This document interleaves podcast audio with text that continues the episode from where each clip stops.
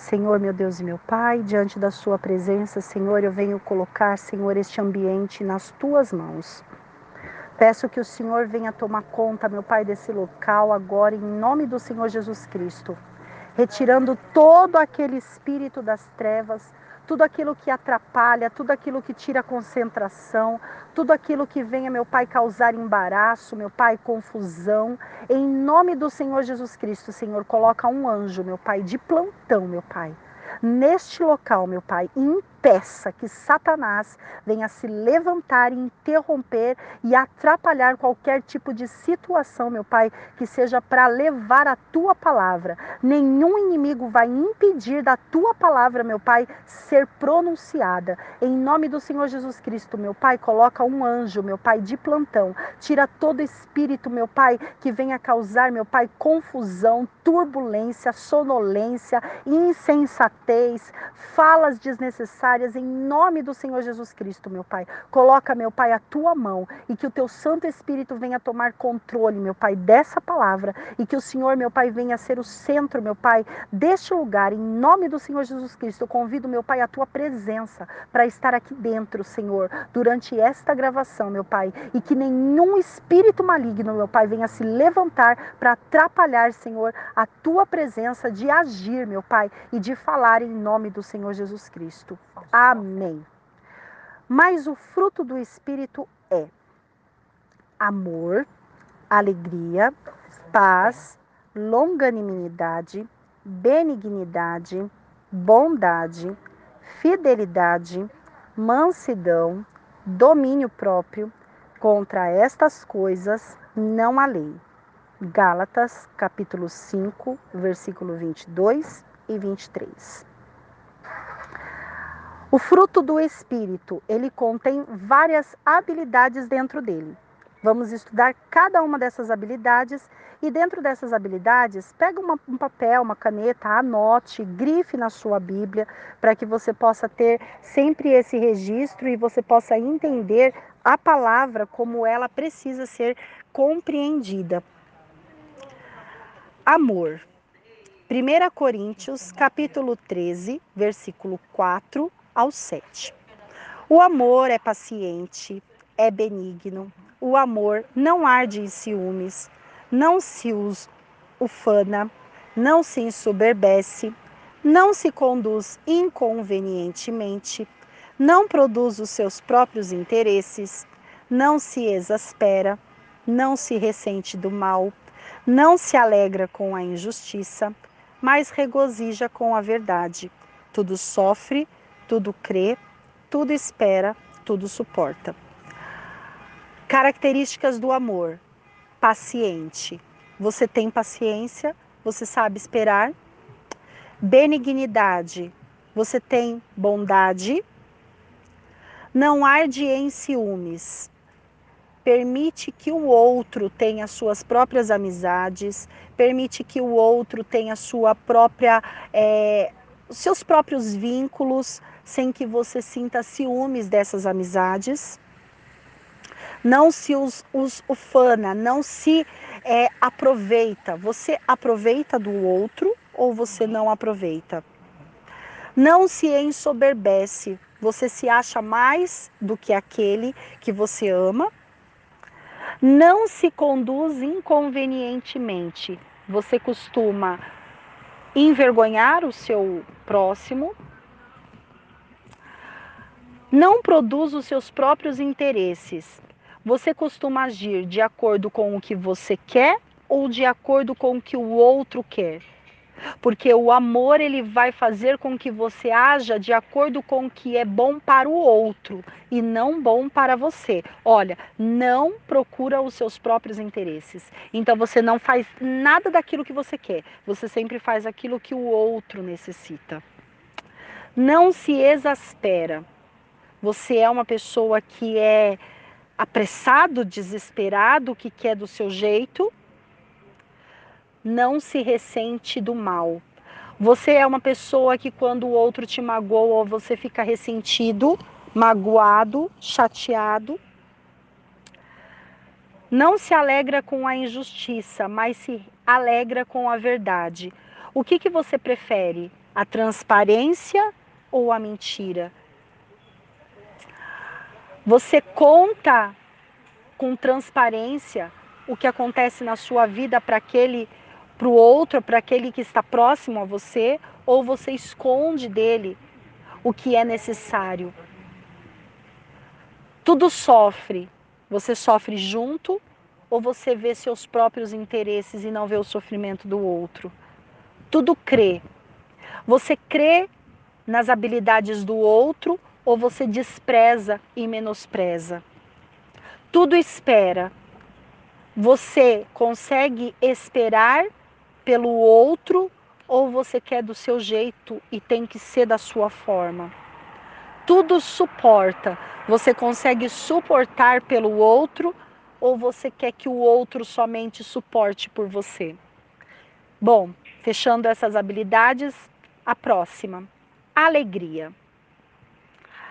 Portanto, não vos entristeçais, porque a alegria do Senhor é a vossa força. Neemias, capítulo 8, versículo 10. Você é uma pessoa que vive triste ou é uma pessoa que vive alegre? Se você é uma pessoa que vive triste, você não tem a alegria do Senhor sobre a sua vida. E você precisa clamar essa alegria do Senhor sobre a sua vida. Você é uma pessoa que está sempre forte ou é uma pessoa que muitas vezes se sente enfraquecida? Se você é uma pessoa que se sente sempre enfraquecida, significa que a alegria do Senhor, ela não está contemplando a sua vida. Clame a Deus. Paz. Estado de calmaria, harmonia, tranquilidade, silêncio, descanso, sossego. Filipenses capítulo 4, versículo 7. E a paz de Deus, não é qualquer paz, é a de Deus, que excede todo entendimento, guardará o vosso coração e a vossa mente em Cristo. Essa paz é aquela paz que você sabe que está acontecendo uma tempestade, um vendaval, um tsunami, mas você está tranquilo, porque você sabe que Jesus tem o controle da situação. Jesus ele tem o controle da tempestade. Você sabe que o Espírito Santo te orienta em relação à tempestade. Você sabe que Deus ele tem o poder e a voz poderosa para acabar com a tempestade. Então, dentro dessa tempestade, você tem paz, você sente calma, você sente harmonia. Como é que está o seu coração? Você sente ele palpitar? Como é que está a sua mente? Você se sente confuso em alguns momentos? Se você tem esse tipo de sentimento, significa que falta a paz. E você precisa buscar essa habilidade para que o fruto do Espírito seja completo. Longanimidade significa bondade, generosidade. Você é uma pessoa bondosa, você é uma pessoa generosa que entrega para o outro com fartura. Ou você é uma pessoa que retém, uma pessoa que guarda, uma pessoa que não aceita dividir. Você é uma pessoa que aceita de modo firme e corajoso a adversidade por a favor do outro. Olha só, de novo. Você é uma pessoa firme e corajosa que aceita a adversidade, o problema a favor do outro. O problema não é seu, o problema é do outro. Você consegue aguentar com firmeza a situação. É, você é uma pessoa que consegue suportar as ofensas que os outros te fazem? Ou você fica ressentido pelas ofensas? Você consegue suportar sofrimentos com generosidade e calma e sofrer. Então você precisa analisar se essas habilidades elas estão completas em você ou se elas estão em falha. Benignidade. Benigno, generoso, benevolente, generosidade.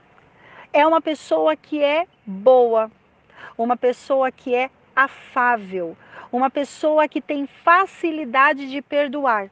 Você é uma pessoa que tem facilidade de perdoar? Se você tem facilidade de perdoar, você consegue ser benevolente. Benevolente significa que você consegue entregar para o outro com facilidade. E você consegue desenvolver essa bondade com facilidade. Faça essa análise. Bondade. Inclinação para fazer o bem. Você sempre faz o bem ou algumas vezes dá uma derrapadinha? Você é uma você tem a qualidade de uma pessoa boa, generosa, amável, cortês. Você consegue ceder para o outro, negar a si próprio para que seja o outro a passar na sua frente. Fidelidade. Particularidade de alguém que é fiel zeloso, cuidadoso, leal. Ação de cumprir obrigações e tem comportamentos e hábitos que permanecem na mesma constância, na mesma atitude. Você não muda, você permanece com a mesma fala. Pode vir qualquer outra pessoa falar para você fazer, faz de tal jeito, faz de tal jeito, faz de tal jeito, e você é fiel ao seu comportamento, fiel à sua missão, fiel à pessoa a qual você serve, fiel ao local onde você está, fiel à igreja que você está, fiel a Deus que você serve. Você consegue manter esta fidelidade, esta constância, esse intenso é, poder em sabedoria de não mudar e não desviar o seu caminho por causa do outro? Fidelidade. Mansidão. Característica ou condição de quem é manso calmo, brando, temperado, meigo, que não tem pressa. Mansidão, que não tem pressa, que é desprovido de inquietação. O outro quer que você faça alguma coisa e você fala não. Você consegue dizer não? Você consegue dizer não vou fazer o que você quer? Você consegue dizer espera? Você consegue ter essa brandura e não ter essa agitação? Faça essa análise. Domínio próprio, capacidade de dominar, poder de controlar, que você tenha autoridade sobre si mesmo. Controle das suas emoções. Ah, mas está me irritando, eu vou explodir. Não, controle das suas emoções. Ele me provocou e eu comecei, por isso eu comecei. Controle suas emoções, domínio próprio. Perceba, contra estas coisas não há lei. Gálatas, capítulo 5, versículo 22 e o versículo 23. Dentro destas habilidades apresentadas, o que é necessário ser feito para que se encaixe dentro do fruto do Espírito? Vamos orar?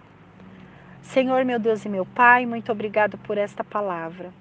Obrigada porque o Senhor é aquele, meu Pai, que traz a palavra como ela é. Derrama, Senhor, da sabedoria, diligência, Senhor, e aumenta em nós aquilo que nós não temos. Tira de nós aquilo que não é seu limpa-nos, purifica-nos, torna-nos mais alvo do que a neve. Coloca, Senhor, a sua mão, a sua graça, o seu poder.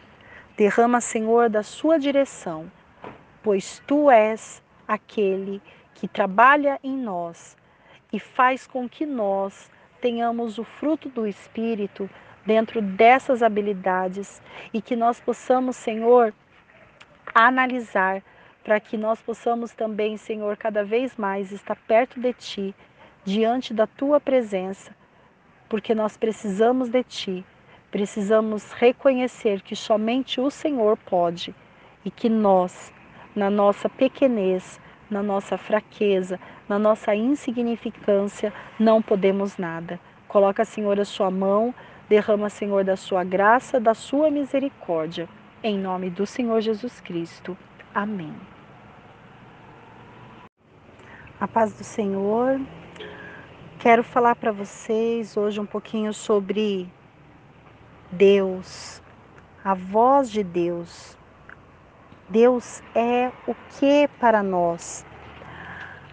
A palavra de hoje ela vai ser embasada é, nos capítulos, nos versos da Bíblia, para que seja totalmente 100% compreendido à luz da palavra quem é o nosso Deus. Até pelo fato de que o nosso Deus ele é tudo. O nosso Deus ele é soberano. O nosso Deus é aquele que está acima de tudo e de todos. Então, a palavra é a que vai definir melhor quem é o nosso Deus. E isso vai fazer com que haja fortalecimento para nós, embasamento para nós e conhecimento também. Amém? Senhor meu Deus, diante da tua presença, Senhor, eu me coloco, meu Pai, em submissão que o Senhor venha crescer e que eu venha diminuir. Que o Senhor venha me purificar, me limpar de todos os meus atos, de todos os meus pecados, de tudo aquilo, meu Pai, que desagrada a Ti, de tudo aquilo, meu Pai, que não seja conveniente, que não esteja, meu Pai, de acordo com o que o Senhor quer. Essa palavra, Senhor, que ela possa entrar profundamente primeiro no meu coração que eu possa compreender quem é o Senhor na minha vida, que eu possa compreender quem é o Senhor, meu Pai, no meu caminho, na minha trajetória, na minha jornada, que eu consiga, meu Pai, ouvir a Sua voz e entender, meu Pai, aquilo que o Senhor quer, meu Deus, dentro da minha da minha história. Fala ao coração dos meus irmãos, que eles possam entender quem é o Senhor, que eles possam te conhecer mais, que eles possam, meu Pai, aprender sobre ti, sobre o teu poder, sobre aquilo que o Senhor pode fazer, sobre aquilo que o Senhor pode agir. Que na leitura desses versos, meu Pai, nós possamos entender quão grandioso é o Senhor sobre as nossas vidas, para que nós possamos discernir, Senhor, a tua voz a tua autoridade sobre nós. Fala conosco através desses versículos bíblicos, para que nós possamos entender cada vez mais e nos colocar cada vez mais em submissão, em nome do Senhor Jesus Cristo. Amém. Salmos capítulo 75, versículo 7 diz: Deus é o juiz a um abate e a outro exalta. Deus é o nosso juiz.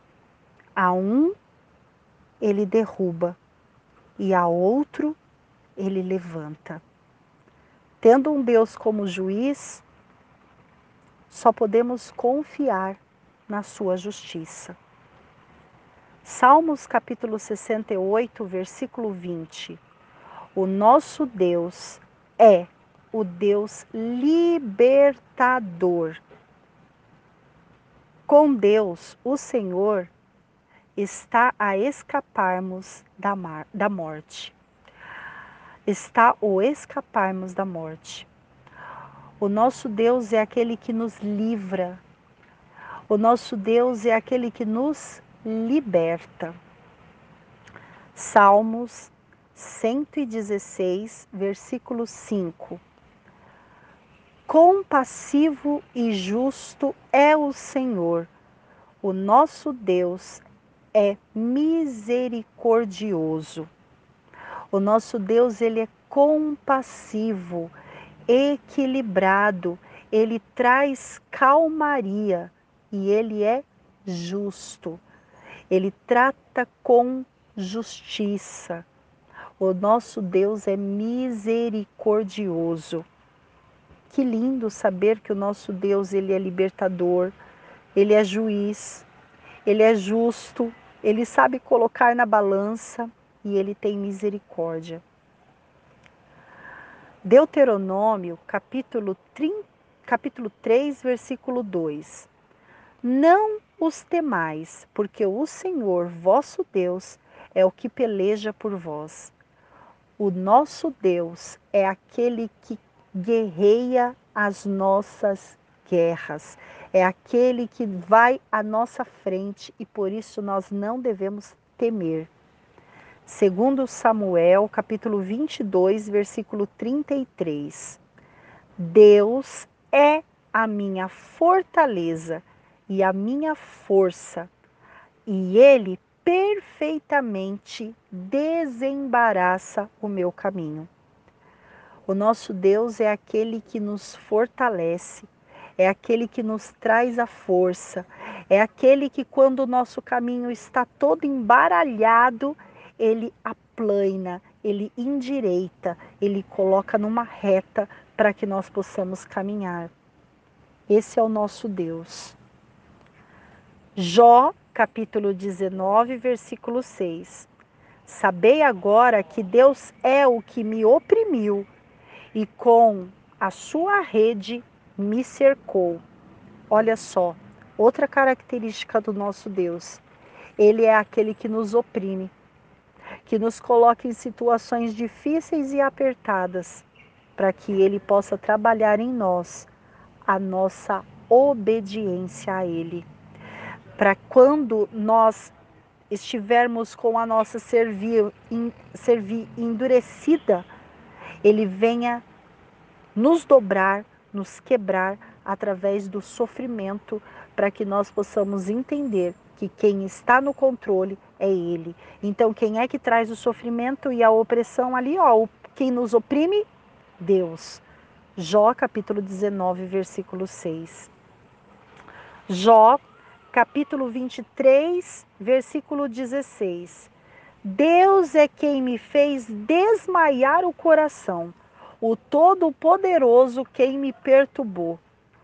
É Deus quem nos tira da zona de conforto.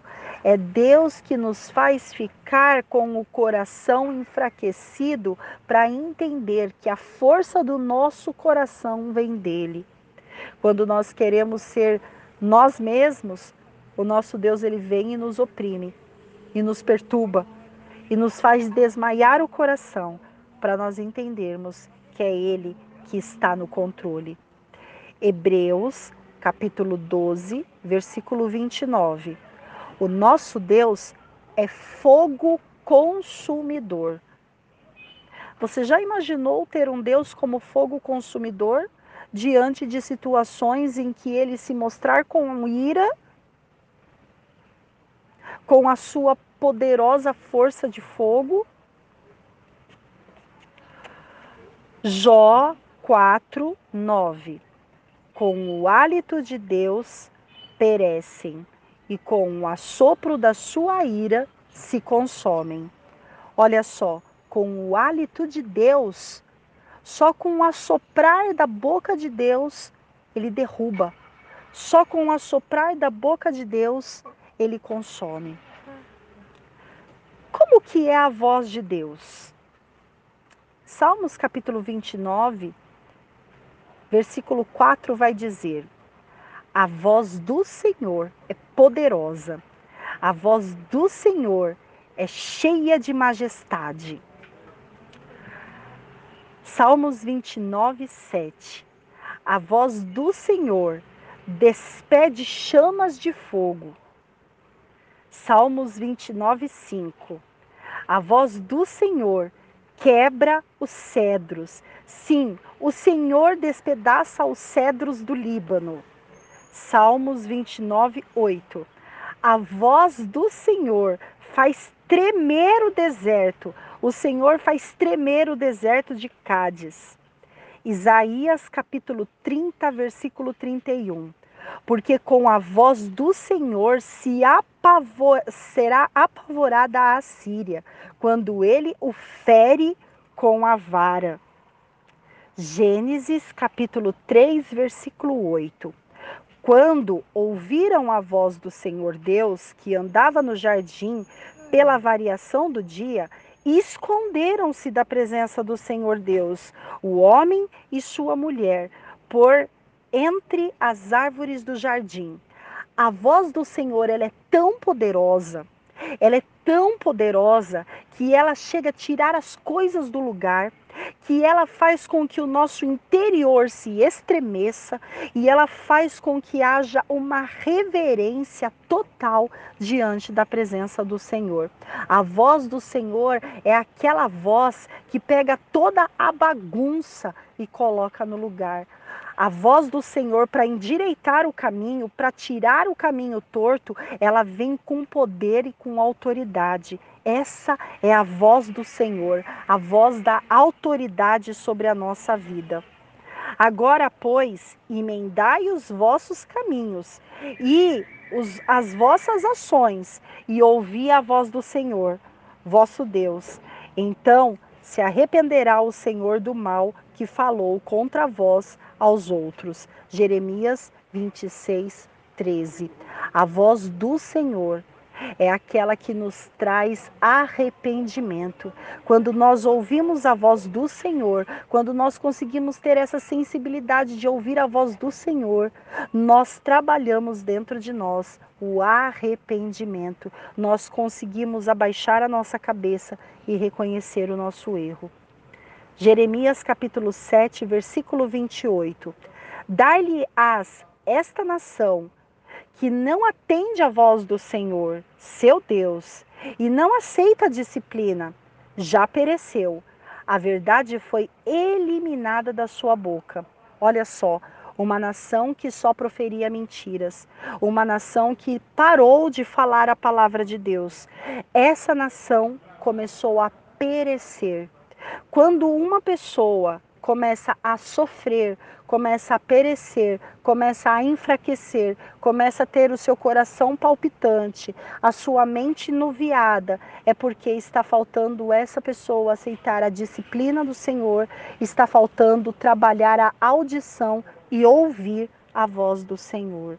E porque a sua boca começou a pronunciar as mentiras deixou de falar a verdade.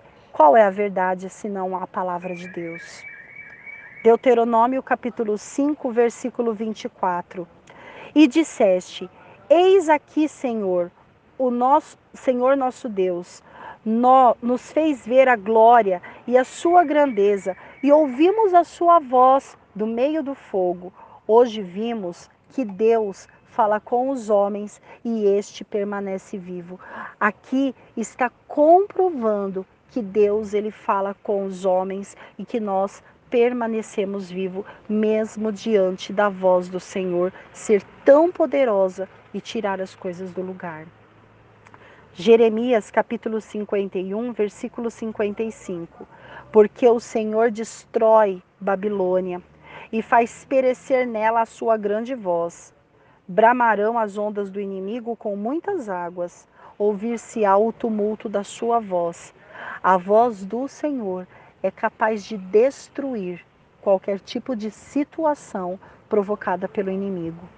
A voz do Senhor, ela é capaz de tirar a estabilidade de qualquer pessoa que venha se colocar na posição de atrapalhar a sua palavra. A voz do Senhor faz perecer. A voz do Senhor, ela faz perecer.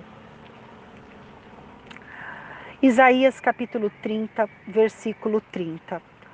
O Senhor fará ouvir a sua voz majestosa e fará ver o golpe do seu braço, que desce com indignação da sua ira no meio de chamas devoradoras, de chuvas torrenciais, de tempestades e de pedras e de saraiva. Olha só, diante de tanta dificuldade, diante de tanta situação complicada, a voz do Senhor, ela chega para nós com majestade, com calmaria. Ela chega também com indignação.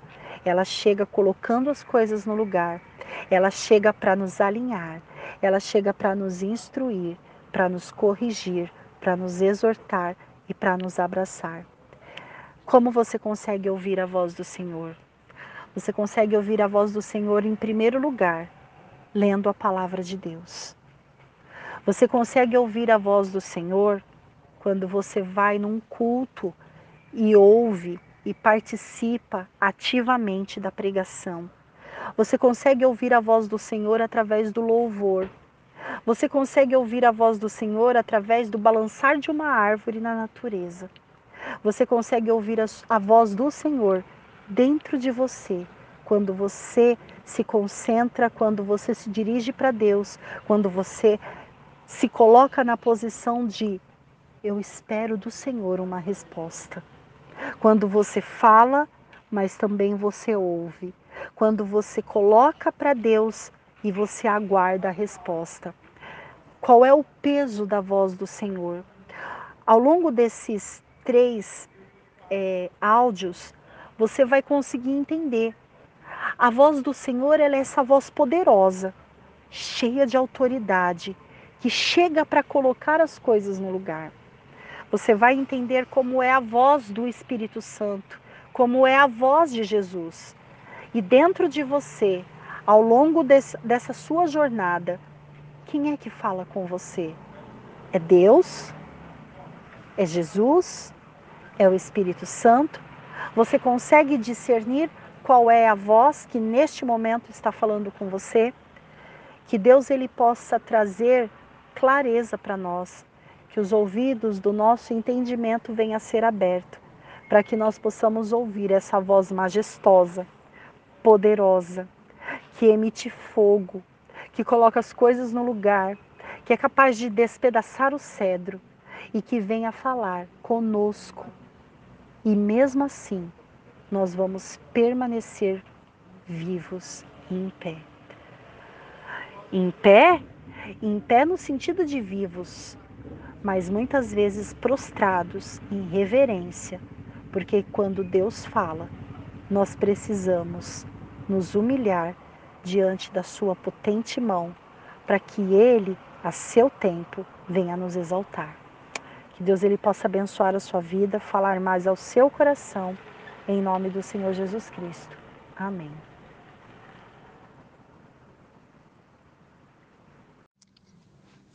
paz do Senhor Jesus. Hoje nós vamos falar sobre o áudio a respeito da voz de Jesus. Para entender essa voz, nós vamos entender um pouquinho só das características do, de quem é o nosso Senhor. Dentro dessas características, o foco do nosso treinamento aqui é fazer a oração, mas entender qual é a voz que nós estamos ouvindo Ora será a voz do nosso Deus, ora será a voz de Jesus, ora será a voz do Espírito Santo. Então é importante que você dentro desse período você consiga entender qual é a voz que está falando com você, qual é a voz que está falando dentro de você, no seu interior. Amém? Vamos orar. Senhor Jesus, é diante da tua presença do nosso Deus Pai Todo-Poderoso, Criador dos céus, Criador da terra, a qual venho orar para clamar que o Espírito Santo ele venha falar conosco através dessa palavra, porque o Senhor deixou o Espírito Santo conosco para que ele nos orientasse e nos desse clareza e nos desse entendimento e nos desse visão, sabedoria para poder entender, interpretar a Sua palavra e discernir, Senhor, os espíritos e discernir, Senhor, toda ação das trevas que venha se levantar e se posicionar, meu Pai. O Senhor colocou, meu Pai, instrumentos, meu Pai, em nossas mãos para guerrearmos e através dessas características que nós estamos aprendendo, Senhor, a nos conhecer, a ver onde estão as nossas falhas, aonde está faltando o fruto do teu espírito, aonde está em defasagem, porque eu preciso me fortalecer. Então, meu Pai, nos ensina através das características de Jesus, quem é o nosso Jesus e o que ele pode fazer por nós. Assim como quem é o nosso Deus e o que ele pode fazer por nós, trovejando com a voz poderosa, trovejando fogo sobre a nossa vida. Senhor Jesus, nos ensine através do seu posicionamento de fala como nós devemos nos comportar e nos posicionar para a sua honra e para a sua glória, para a glória do nosso Deus. Em nome de Jesus que eu oro, agradeço, pedindo que o Espírito Santo venha conduzir este momento. Em nome de Jesus. Amém. Filipenses capítulo 2, versículo 11. E toda língua confesse que Jesus Cristo é Senhor para a glória de Deus Pai. A primeira coisa que o nosso Senhor Jesus Cristo ele é, ele é Senhor. E como Senhor, ele tem a postura e o posicionamento de autoridade. João capítulo 6, versículo 20. Mas Jesus lhe disse: Sou eu, não temais. Jesus é aquele que, quando tudo está temeroso, ele chega com suavidade, muitas vezes caminhando sobre a tempestade, sobre as águas. Olha para nós e fala: não temas. Jesus é aquele que é o Senhor de nossa vida e é aquele que diz para nós: não temas. Quando alguém fala não temas, chega com um tom de voz suave. Quando alguém fala não temas, chega com um tom de voz agradável. Esse é o nosso Jesus. Mateus 8, 7. Jesus lhe disse: Eu irei curá-lo. Jesus é aquele que cura. O nome do Senhor Jesus Cristo, ele é tão poderoso que ele acalma a tempestade, mas ele também garante a cura. Jesus chorou. 11, João 11, 35. Jesus é aquele que tem sentimento. Aquele que sente as nossas dores, que sente as nossas necessidades. Mateus 28, 18.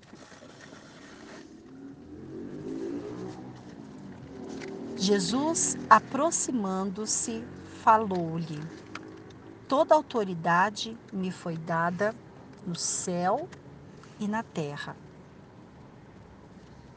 Jesus é aquele que tem autoridade no céu e autoridade na terra.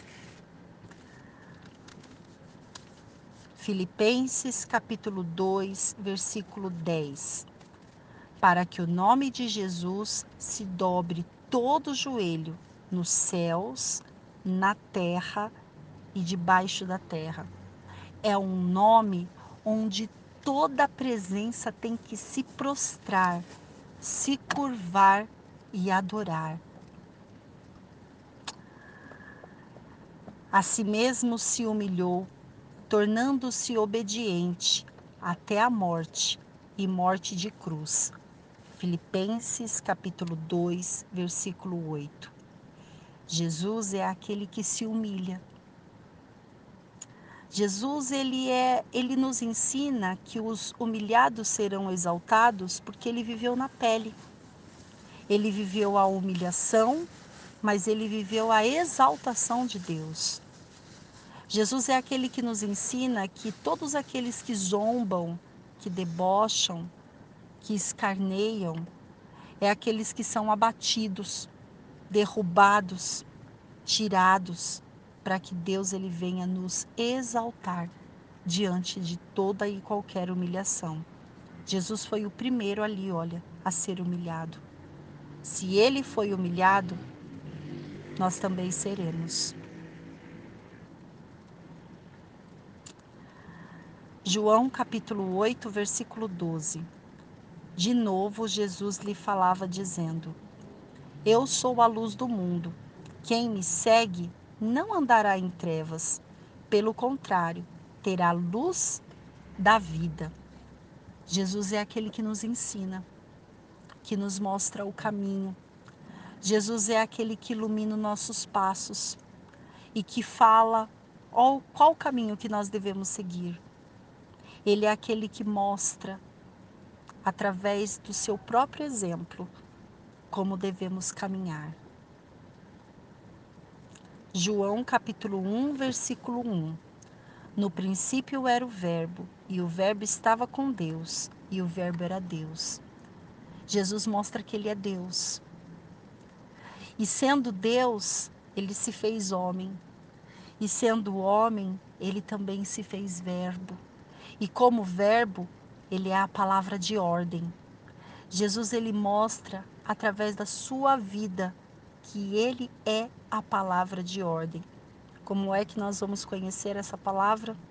Estudando e meditando de dia e de noite a palavra do Senhor. Atos capítulo 4, versículo 11. Este Jesus é a pedra rejeitada por vós, construtores, o qual se tornou uma pedra angular. Jesus ele se tornou uma pedra angular, mas ele primeiro foi rejeitada as pessoas não, não o queriam. As pessoas não queriam ouvir quem era este Jesus. Esse é aquele Jesus que engole sapo, sabe? Que engole seco, engole sapo e fica quieto e aguenta. Jesus nos ensina, através da sua postura, a calmaria na tempestade, a espera na cura o tratado no dia a dia. Jesus ele nos ensina que ele é a palavra de ordem e que ele é o Senhor. Essa voz é uma voz mais tranquila. Não é uma voz de tempestade. É uma voz que chega diante da tempestade, mas de forma mais tranquila. Quando você ouve a voz de Jesus, você consegue sentir uma voz de autoridade, no entanto, uma voz de acolhimento, de mansidão, uma voz que te traz paz, uma voz que te dá caminho, uma voz que te dá autoridade diante das ações que você vai executar. Por quê? porque você precisa usar da autoridade do nome de Jesus nas ações que você vai fazer.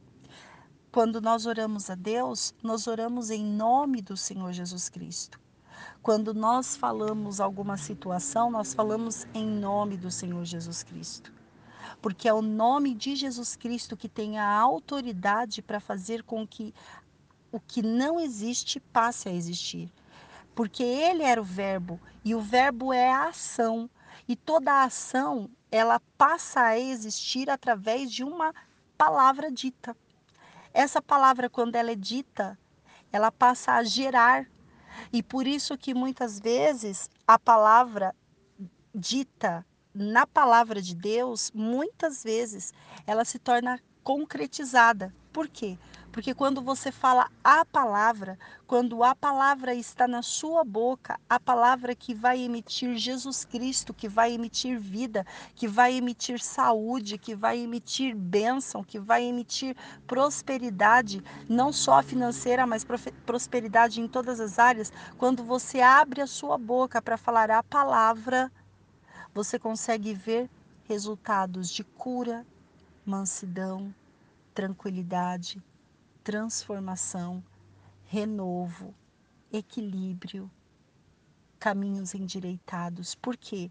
Porque a voz poderosa do nosso Deus só coloca as coisas em ordem a partir do momento que nós temos a voz do Senhor Jesus Cristo trabalhando a nosso favor. É por isso que o versículo diz que aquele que confessar Jesus Cristo diante dos homens, ele nos confessaria diante dos anjos. Por quê? Porque a palavra de Deus diz assim: Deus dizendo: E dará ordem aos anjos a vosso respeito, para que os anjos recebam a ordem a nosso respeito, nós não podemos envergonhar a Deus na palavra ao usar o nome de Jesus Cristo. Não podemos dar legalidade para o inimigo, portanto, nós temos que ter exatidão. Lembra dos frutos do espírito? Você mantém uma mesma fala até o fim. Você tem que ter um equilíbrio na sua fala. A sua fala ela precisa falar uma única língua. Quando a sua fala usa dois tipos de vocabulário, o Espírito Santo ele não vai fazer atuação. O nome de Jesus ele não vai ter o efeito e a voz poderosa do Senhor não vai colocar as coisas no lugar.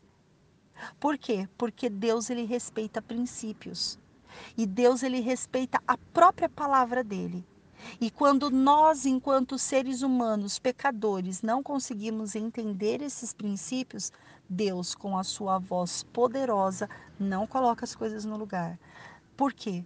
Porque o nome de Jesus ele não é aceito na nossa boca. Para que o nome de Jesus seja aceita na sua vida, na minha vida, nós precisamos falar uma única linguagem. E a língua é o verbo. E o verbo que estava com Deus e o verbo era Deus é aquele que vai falar em Josué capítulo 1, versículo 8.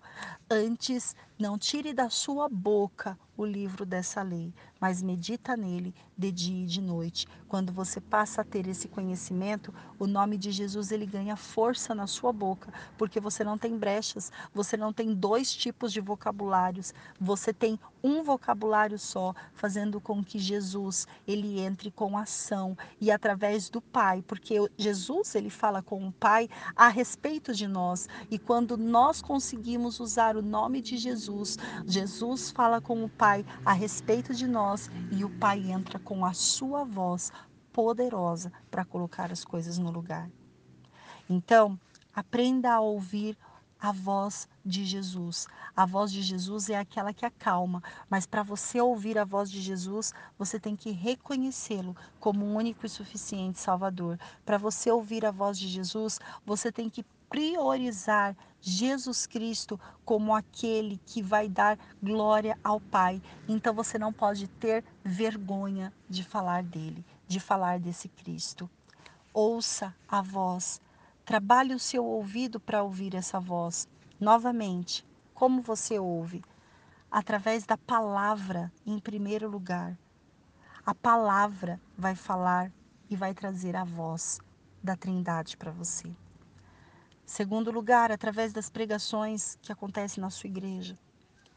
Louvor, através da natureza e através da sua intimidade, a qual Jesus vai falar no seu profundo coração, no mais íntimo do seu coração, para você receber as direções necessárias para você seguir.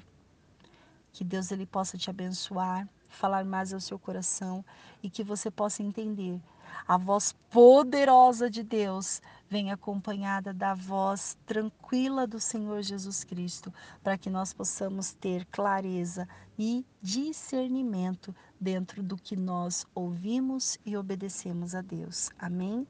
Que Deus ele possa abençoar você, falar cada vez mais ao seu coração e ensiná-los que você possa cada vez mais estar firme diante da presença do Senhor.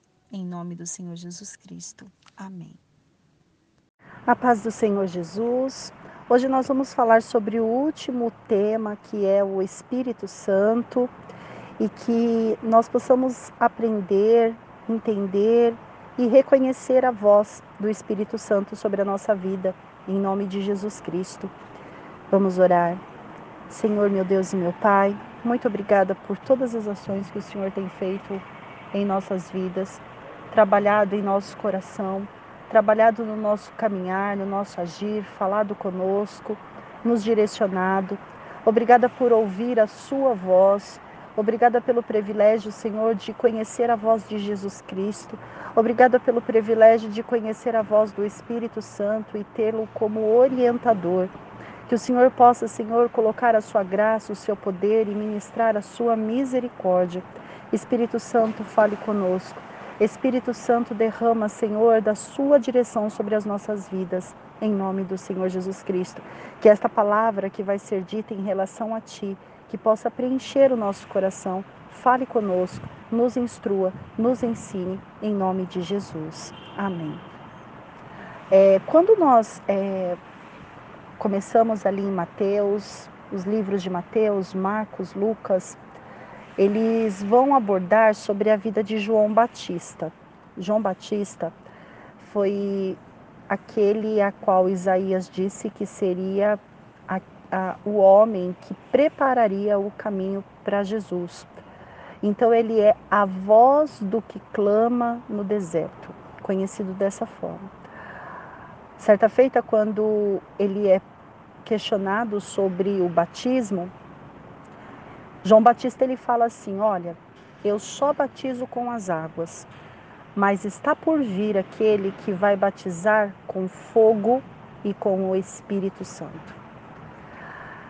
João Batista ele tinha consciência do batismo nas águas, mas ele sabia que o batismo com fogo e o batismo com o Espírito Santo só poderia vir de uma única estratégia, que era através de Jesus Cristo.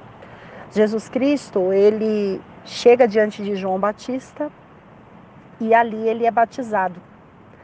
E João Batista, naquele momento, ele fala: Eu não sou digno de te batizar, você é que tem que me batizar, eu não sou digno nem de desatar a sandália dos seus pés. E Jesus ele diz: "Eu preciso me batizar para que se cumpra a palavra de Deus". Olha só, Jesus ele nos deu o exemplo. Jesus não precisava ser batizado, ele era Deus, ele já era o próprio Deus. Mas para confirmar a ação de João Batista, olha que coisa mais linda, porque João Batista já batizava ali, já fazia o mergulho, né? Diferente da Igreja Católica, que se você observar, eles fazem o, o batismo por aspersão. E a Bíblia ela não fala sobre o batismo por aspersão. Você não vê em local nenhum na Bíblia o batismo por aspersão, que é aquele batismo que é colocado na cabeça da criança. E também você vê muito claro que o batismo ele precisa ter consciência daquele que vai se batizar. O bebezinho, quando ele é batizado ali pela aspersão, ele não tem consciência do batismo dele, ele não tem consciência do, do viver, do querer dele. E o batismo é para remissão de pecados. Então, para que haja remissão de pecados, é preciso que haja consciência. O bebezinho ali não tem essa consciência. Então, aquele batismo, ele não é válido para aquele bebezinho. Né? E nem a aspersão, porque a aspersão também não é bíblica, mas sim o batismo por imersão que é o batismo apresentado ali já no Novo Testamento e que o próprio Jesus ele participou.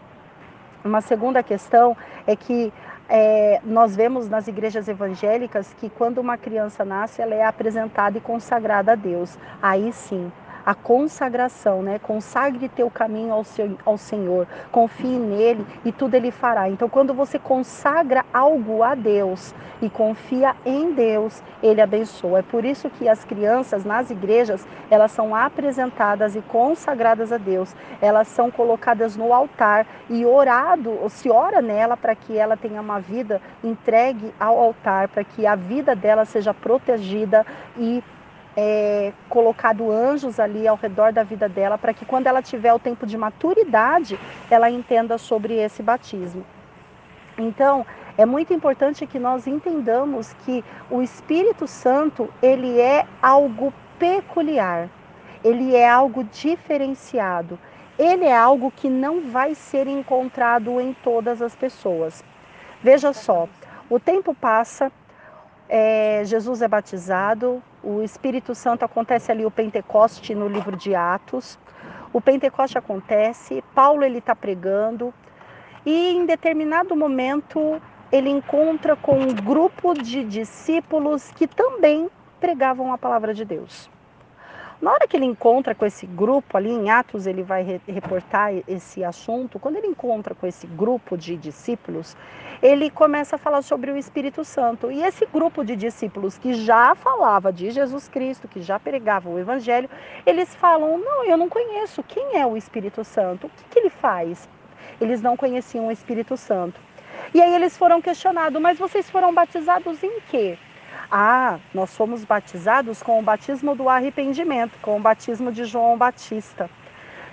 Ali, naquele momento, você percebe que existem dois tipos de batismo: o batismo do arrependimento e o batismo que é feito, efetuado por Jesus Cristo, a qual é depositado o Espírito Santo.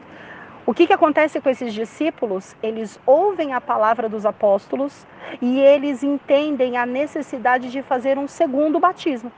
Então, eles já têm o batismo do arrependimento, eles já foram batizados pelo arrependimento, mas agora eles sentem a necessidade de renovar esse batismo e eles batizam pela segunda vez. E quando eles se batizam pela segunda vez, o Espírito Santo ele se apodera desses homens e esses homens começam a fazer sinais e maravilhas e milagres ao longo das suas pregações. Olha só, só foi acrescentado o Espírito Santo sobre a vida deles no segundo batismo. Então, tem muitas pessoas que falam assim: "Não, eu já tenho o Espírito Santo". Desculpa. O Espírito Santo ele tem uma ação peculiar. O Espírito Santo ele é muito seletivo e o Espírito Santo ele só vem com o corpo, com o coração e com uma vida extremamente dedicada a Deus, limpa, dedicada a Deus. Por que limpa, dedicada a Deus? Porque nós nos sujamos todos os dias, porque nós somos seres humanos repletos de pecado, nós somos seres humanos e nós pecamos todos os dias, seja pelo olhar, pelas intenções, por pensamento, pelas práticas, pela palavra, nós pecamos mas o Espírito Santo ele nos seleciona e é ele que nos purifica.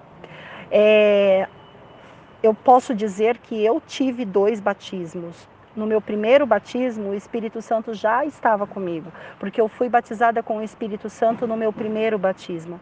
Mas o meu segundo batismo, que aconteceu na igreja adventista do sétimo dia, ali na região de Alphaville, em Barueri, o meu segundo batismo que aconteceu ali, ele foi o melhor batismo que eu fiz em toda a minha vida, porque o meu primeiro batismo na igreja batista, eu me batizei com nove anos.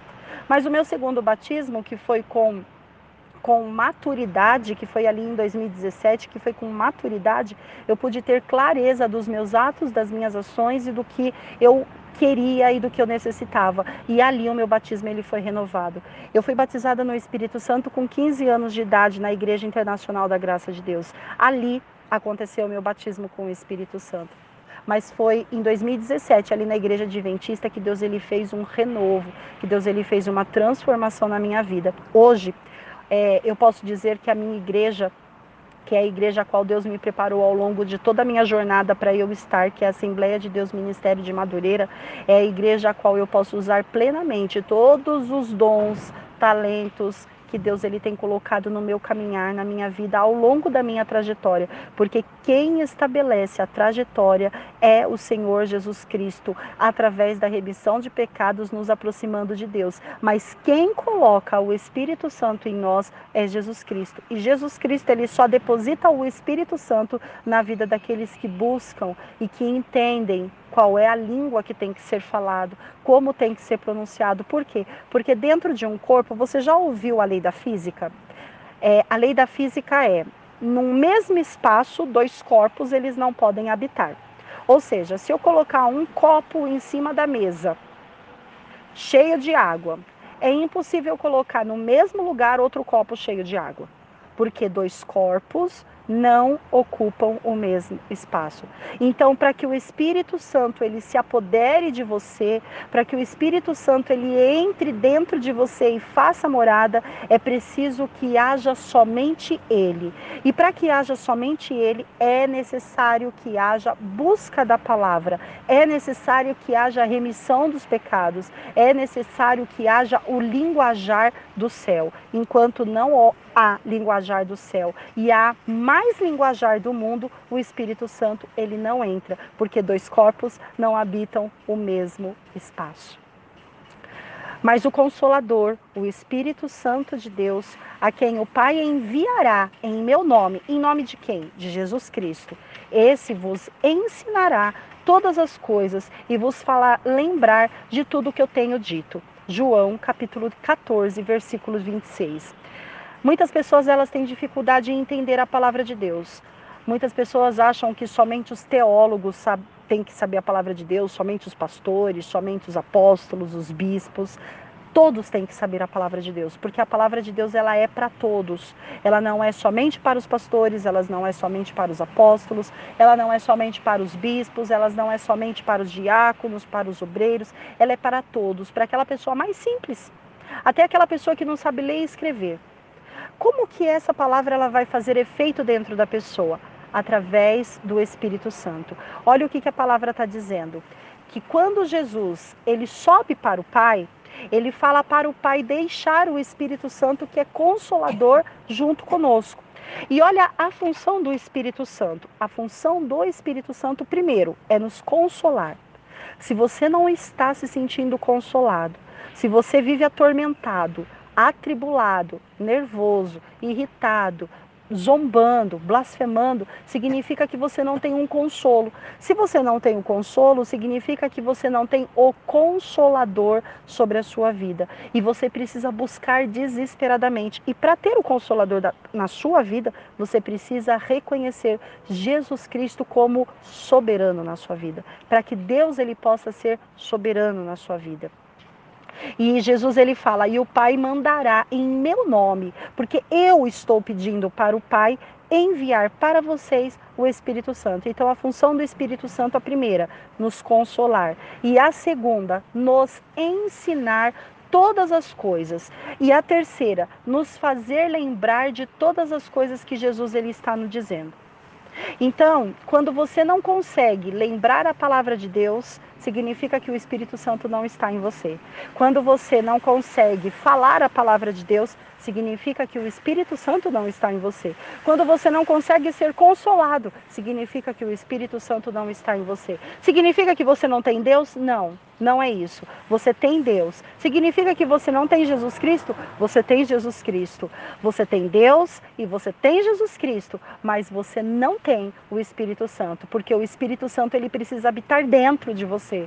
E se dentro de você estiver alguma coisa que fere a palavra de Deus, que não esteja de acordo com a palavra de Deus, o Espírito Santo ele não se repousa em você. E ele não repousando em você, você não vai conseguir lembrar as palavras de Deus. E ele não repousando em você, você não vai conseguir falar as palavras de Deus e não vai conseguir aprender a palavra de Deus. E não repousando em você, você não consegue ser consolado. Portanto, você não consegue usar o nome de Jesus. Por quê? Porque para usar o nome de Jesus, você precisa usar exatamente as palavras de Deus. Se o Espírito Santo não está te ensinando, como é que você vai usar? Se a Trindade não está em você, como é que você vai usar? Enfraquecido, você não vai conseguir seguir em frente. E é exatamente por isso que muitas vezes o nome de Jesus ele não tem surtido efeito. Por quê? Porque você tem que buscar desesperadamente o Espírito Santo. Sem o Espírito Santo, você sente sono profundo. Sem o Espírito Santo, seus olhos espirituais é fechado. Sem o Espírito Santo, seu ouvido é fechado. Sem o Espírito Santo, a sua boca é fechada, não é transformada. Sem o Espírito Santo, você não consegue seguir em frente. É o Espírito Santo que faz todo a direção. É a voz do Espírito Santo que vai te direcionar no dia a dia. É a voz do Espírito Santo que vai falar quando você não conseguir ouvir a voz de Deus. É a voz do Espírito Santo que vai falar quando você não estiver ouvindo a voz de Jesus Cristo. É a voz do Espírito Santo que vai atuar sobre a sua vida. João capítulo 16, versículo 13 diz assim: quando vier, porém, o Espírito da Verdade, ele vos guiará a toda a verdade, porque não falará por si mesmo, mas dirá tudo o que tiver ouvido e vos anunciará as coisas que hão de vir. Olha só o que, que o Espírito Santo ele faz. O Espírito Santo ele fala a verdade. Qual é a verdade? E conhecereis a verdade, e a verdade vos libertará. Eu sou o caminho, a verdade e a vida. Ninguém vem ao Pai a não ser por mim. Ou seja, para você conhecer a verdade, você precisa de Jesus Cristo. Jesus Cristo é a verdade e o Espírito Santo é ele quem vai te ensinar a verdade. Ele te guiará por toda a verdade. Se você está vivendo mentira, se você acha que tudo é mentira, se você acha que tudo ao seu redor é uma tremenda mentira, que é uma tremenda farsa, é porque você não está sendo guiado na verdade, é porque você não está com o Espírito Santo guiando a sua vida. Busque o Espírito Santo. O seu alvo é buscar o Espírito Santo. Clame, Jesus Cristo, me transforma, porque eu preciso do Espírito Santo guiando a minha vida. Porque você não vai falar mais por você mesmo. Aí tem pessoas que falam assim: nossa, mas você é chata, você é ruim, você é isso, você só fica falando da Bíblia, o tempo todo da Bíblia, você se esconde atrás da Bíblia, sabe por quê? Porque quando a gente tem o Espírito Santo, a gente não consegue mais falar de outra coisa que não seja a palavra de Deus. Não é porque a gente é chato, porque vai ficar falando toda hora sobre isso, mas é que uma fase da nossa vida, aquela fase a qual nós estamos sendo treinados por Ele, Ele não dá outro linguajar a não ser aquele que é a palavra de Deus e ele também nos anunciará todas as coisas que hão de vir. Ou seja, a gente não é pego de surpresa em nada. Sabe por quê? Porque o Espírito Santo ele fala ao nosso coração as coisas que vão acontecendo, aquilo que vai se sucedendo. Então nós não somos pegos de surpresa. Por quê? Porque o Espírito Santo ele vai na frente e ele já viu que está lá na frente e ele nos comunica. É o que diz Amós, né? Que não acontece nenhuma coisa sequer que Deus não revele aos seus servos. Romanos capítulo 8, versículo 26. Também o Espírito Santo, semelhante, semelhantemente, nos assiste em nossas fraquezas, porque não sabemos orar como convém, mas o Espírito intercede por nós de sobremaneira com gemidos inexprimíveis. Você orar em línguas, eu orar em línguas, não é o Espírito Santo orando em gemidos inexprimíveis. A oração do Espírito Santo por gemidos inexprimíveis é dele com o Pai. A sua oração em língua é o seu é a sua manifestação, é uma das manifestações de que o Espírito Santo está agindo em sua vida. É uma das. Porque tem pessoas que não oram em línguas e que são poderosamente usadas pelo Espírito Santo. Eu vou te dizer através da igreja adventista a qual eu frequentei. Eles são poderosamente usados pelo Espírito Santo e eles não oram em línguas.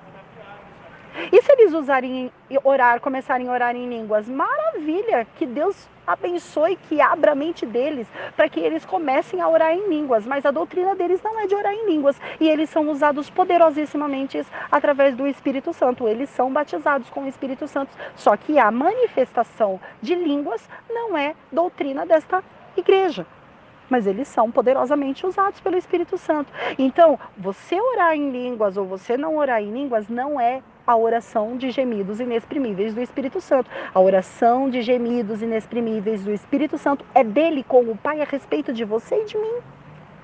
É quando nós não sabemos orar como convém, ele vai diante do Pai e ele começa a se espremer com clamor, com gemido. Você já orou com gemido, gemendo?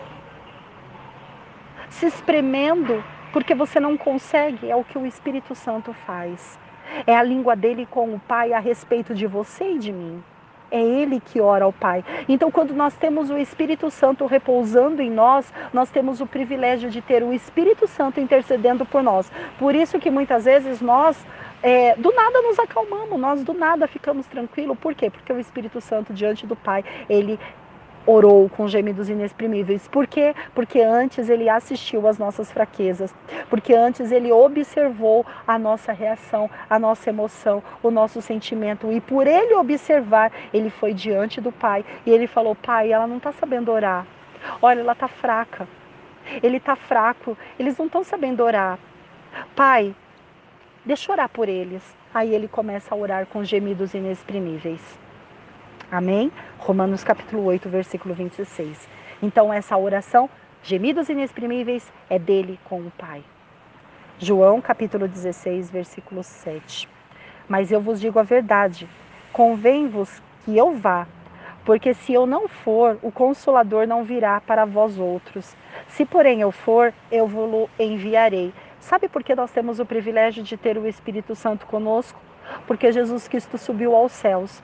Se Jesus Cristo tivesse ficado na terra, né, depois da sua ressurreição, se ele tivesse ficado aqui conosco, o Espírito Santo não teria descido.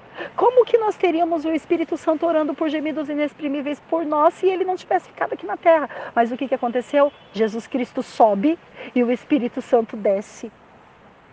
Perceba, a trindade antes estava completa no Velho Testamento no céu.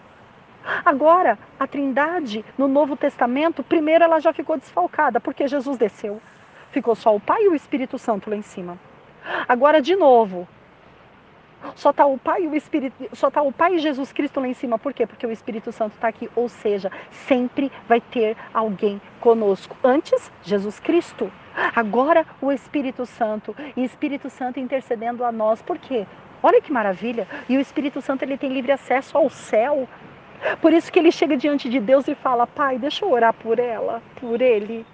Deixa eu interceder porque não está sabendo orar como convém. Eu estou vendo as fraquezas, eu estou vendo as necessidades, eu estou vendo, eu estou vendo. Então calma aí, calma, calma, calma que eu vou lá no Pai. Eu vou resolver o seu problema, calma. Deixa eu orar por você lá com o Pai. E aí ele sobe e ora com o Pai. E o Pai fique conosco, e o Pai se faz presente em nós, porque o Pai é grande, o Pai é onipotente, onipresente, onisciente, certo? E Ele está conosco. Esse é o nosso Pai. Atos capítulo 2, versículo 4. Todos ficaram cheios do Espírito Santo e passaram a falar em outras línguas, segundo o Espírito lhe concedia que falasse. Aqui sim, você vê uma das manifestações do Espírito Santo, a oração em línguas. E todos ficaram cheios do Espírito Santo. Como é que você consegue ficar cheio do Espírito Santo? Se você buscar, clamar, pedir a Deus é Ele que vai derramar o Santo Espírito sobre a sua vida. Aliás, é Jesus Cristo que vai derramar o Santo Espírito na sua vida através da autorização de Deus. Deus, Jesus fala: dá o Espírito Santo para ela, dá o Espírito Santo para ele. Deus olha e assina. Pode ir, Espírito Santo, se apossa dela, se apossa dele. Porque Jesus Cristo sabe quem é que pode ou não receber o Espírito Santo. Casa dividida não recebe Espírito Santo, casa limpa recebe o Espírito Santo.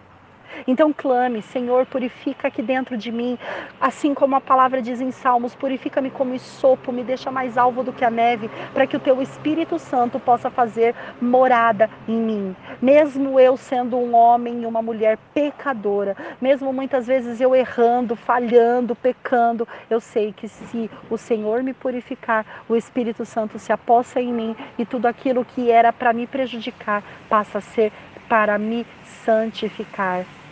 E se você deseja essa manifestação de línguas na sua vida, ore a Deus, comece a dar glória a Deus. Eu gosto da congregação cristã do Brasil, porque é uma igreja que nos ensina a dar glória a Deus e aleluia. Como eu amo ir naquela igreja quando é, eu preciso ter uma renovação de glória a Deus e aleluia nos meus lábios. Porque eles começam a falar assim: você não pode tirar da sua boca glória a Deus e aleluia. E quando você começa a dar glória a Deus e aleluia ali naquela igreja, o poder de Deus ele desce de uma maneira tão grandiosa, tão gostosa, tão calorosa, que o Espírito Santo toma conta do ambiente e começa a falar. É só começar a dar glória a Deus e aleluia se você não foi batizado com, teu, Espírito Santo. Que Deus ele desce e ele limpa. É glória a Deus e aleluia, glória a Deus e aleluia, glória a Deus e aleluia. E vem o Espírito Santo e manifesta na sua vida.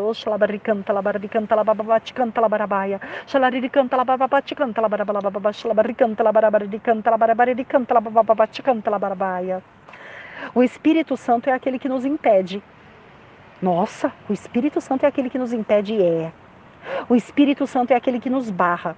E percorrendo a região frígio-galata, tendo sido impedidos pelo Espírito Santo de pregar a palavra de Deus na Síria. Atos capítulo 16, versículo 6. Até mesmo de pregar exatamente Sabe por quê? Porque o Espírito Santo exatamente sabe o que está acontecendo lá na frente, ao redor dos lados, e o Espírito Santo vai e nos impede. O Espírito Santo vai e nos barra. É o Espírito Santo que coloca barreiras para que nós não venhamos a cair. Ou seja, aquele que é guiado pelo Espírito Santo e impedido pelo Espírito Santo, calma. É porque o Espírito Santo ele está enxergando aonde nós não estamos enxergando. E é exatamente por isso que ele nos impede. Clame pelo Espírito Santo. Atos 4, versículo 31. tendo eles orado, tremeu o lugar onde estavam reunidos, e todos ficaram cheios do Espírito Santo e com intrepidez anunciavam a palavra de Deus. Como é que você consegue anunciar a palavra de Deus com intrepidez? Tendo o Espírito Santo. Porque sem o Espírito Santo, como é que você vai entender a palavra? Sem o Espírito Santo, como é que você vai ter discernimento? Sem o Espírito Santo, como é que você vai ter o fruto do Espírito? É impossível pregar a palavra sem o Espírito Santo. Por que, que muitas palavras são frias, vazias, sem unção, sem transformação, não geram referência? Por quê? Porque não tem o Espírito Santo. Pastor, busque o Espírito Santo para que a sua palavra seja cheia. Diácono, busque o Espírito Santo para que você tenha autoridade em orar. Obreiro, busque o Espírito Santo para que na hora que você colocar a mão na cabeça das pessoas, as pessoas elas sejam cheias do Espírito Santo e cheias do poder de Deus e transformadas e libertas para que você possa ter a palavra com peso, para que o nome de Jesus ele possa fazer efeito. Tenha o Espírito Santo, tenha o Espírito Santo sobre a sua vida, busque desesperadamente. Você que está aí buscando, entendendo essa palavra, você que está começando agora, tenha em mente que o seu alvo, o seu prêmio mais precioso da sua vida vai ser quando você receber de presente o Espírito Santo. Ah, mas eu posso receber o Espírito Santo agora? Calma. Ele é tão precioso. Sabe aquela joia preciosa que você tem que lutar muito para tê-la? É o Espírito Santo. É por isso que você tem que caminhar certinho, em obediência.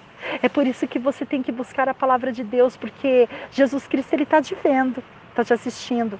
E é Ele que vai falar, Pai, Manda o Espírito Santo para ela. Manda o Espírito Santo para ele, porque eles estão preparados. Pode mandar, deposita sobre eles. Eles já estão com a casa limpa, em ordem. Pode preencher. Tenha em alvo o Espírito Santo. Tenha em alvo também que o Espírito Santo não, acua, não, não mora em local onde não é, onde há conflitos. O Espírito Santo ele precisa de um local onde ele possa fazer morada, aonde ele possa estabelecer o Senhor Jesus Cristo como Senhor dessa casa, aonde ele possa estabelecer Deus como autoridade suprema dessa vida. É o Espírito Santo que organiza essa situação. É o Espírito Santo que coloca esse mover. Tanto é que quando eles oraram, o lugar tremeu. Se você se lembra, quem é que faz tremer as coisas? É a voz de quem? É a voz de quem? De Deus. Foi o primeiro áudio dessa série, né? O segundo áudio dessa série, porque o primeiro vai falar sobre os frutos do espírito, né? Então, foi o segundo áudio sobre a voz de Deus. A voz de Deus é tempestuosa, é poderosa. Quando ela fala, o lugar treme. E se aquele lugar tremeu, significa que a oração em nome de Jesus Cristo chegou ao trono de Deus, fez o ambiente tremer e Deus falou: estão prontos. Espírito Santo desce. E o Espírito Santo desceu e todos foram cheios da presença de Deus e começaram a pregar a palavra de Deus com ousadia. A palavra de quem? De Deus. Quem é que fez eles pregarem a palavra de Deus com ousadia? O Espírito Santo. E a palavra é quem? É o Verbo. Quem é o Verbo? Jesus Cristo. Tudo interligado, né, meus amados? Atos capítulo 7, versículo 51, vai te trazer um puxão de orelha agora, para eu poder encerrar esse áudio. Vou encerrar esse áudio com um puxãozinho de orelha, para que você venha despertar. Homens de dura serviço, e incircuncisos de coração e de ouvidos. Vocês não conseguem ouvir, né? Vocês estão endurecendo e não estão se curvando, né? Vocês resistis ao Espírito Santo. Vocês estão sendo muito resistentes. Assim como fizeram os vossos pais, também vós os fazeis. Homens de dura serviço, vocês que estão resistindo à transformação do Espírito Santo, quem é que vai pegar você de jeito é a voz do poderoso Deus.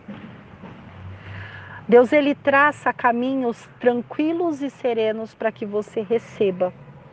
Mas quando você endurece a serviço, resiste ao Espírito Santo, trabalha com zombaria, com deboches, com situações em que você está desajustando a palavra de Deus, não se preocupe. O nosso Deus, ele quer salvar a todos através de Jesus Cristo. Ele vai colocar você no seu devido lugar e vai te impactar porque o nosso Deus não deixa nenhum se perder. Sabe por que, que ele não deixa nenhum se perder? Porque Jesus Cristo falou assim: Pai, toma todos eles e não permita que nenhum se perca. E para não perder você, de dura serviço, coração incircunciso, que resiste ao Espírito Santo e não quer ouvir a palavra de Deus para gerar a transformação, Deus ele vai transformar de uma forma impactante e você vai reconhecer que é só Deus na vida daqueles que falam a palavra. É só Deus, só, só Jesus é o Senhor, só o Espírito Santo é capaz de transformar. Glória a Deus, aleluia. Que Deus ele possa abençoar a sua vida. Então entenda, a voz do Espírito Santo é aquela que guia, a voz do Espírito Santo é aquela que chora e intercede por nós.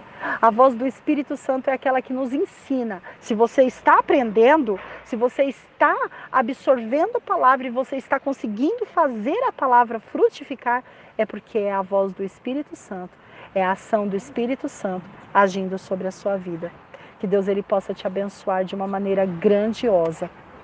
Eu encerro esses três áudios, esse quarto áudio orando por você dessa forma, estenda as suas mãos. Que o grande amor de Deus, o Pai, a graça do Senhor e Salvador Jesus Cristo, a comunhão e as doces consolações do Espírito Santo de Deus esteja com você e com você permaneça, não só hoje, mas para todo sempre, em nome do Senhor Jesus Cristo. Amém.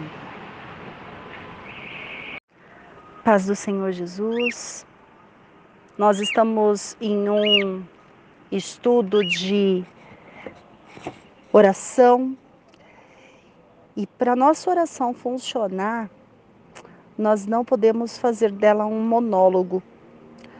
Porque a partir do momento que nós fazemos da nossa oração um monólogo, a nossa oração não tem resultado.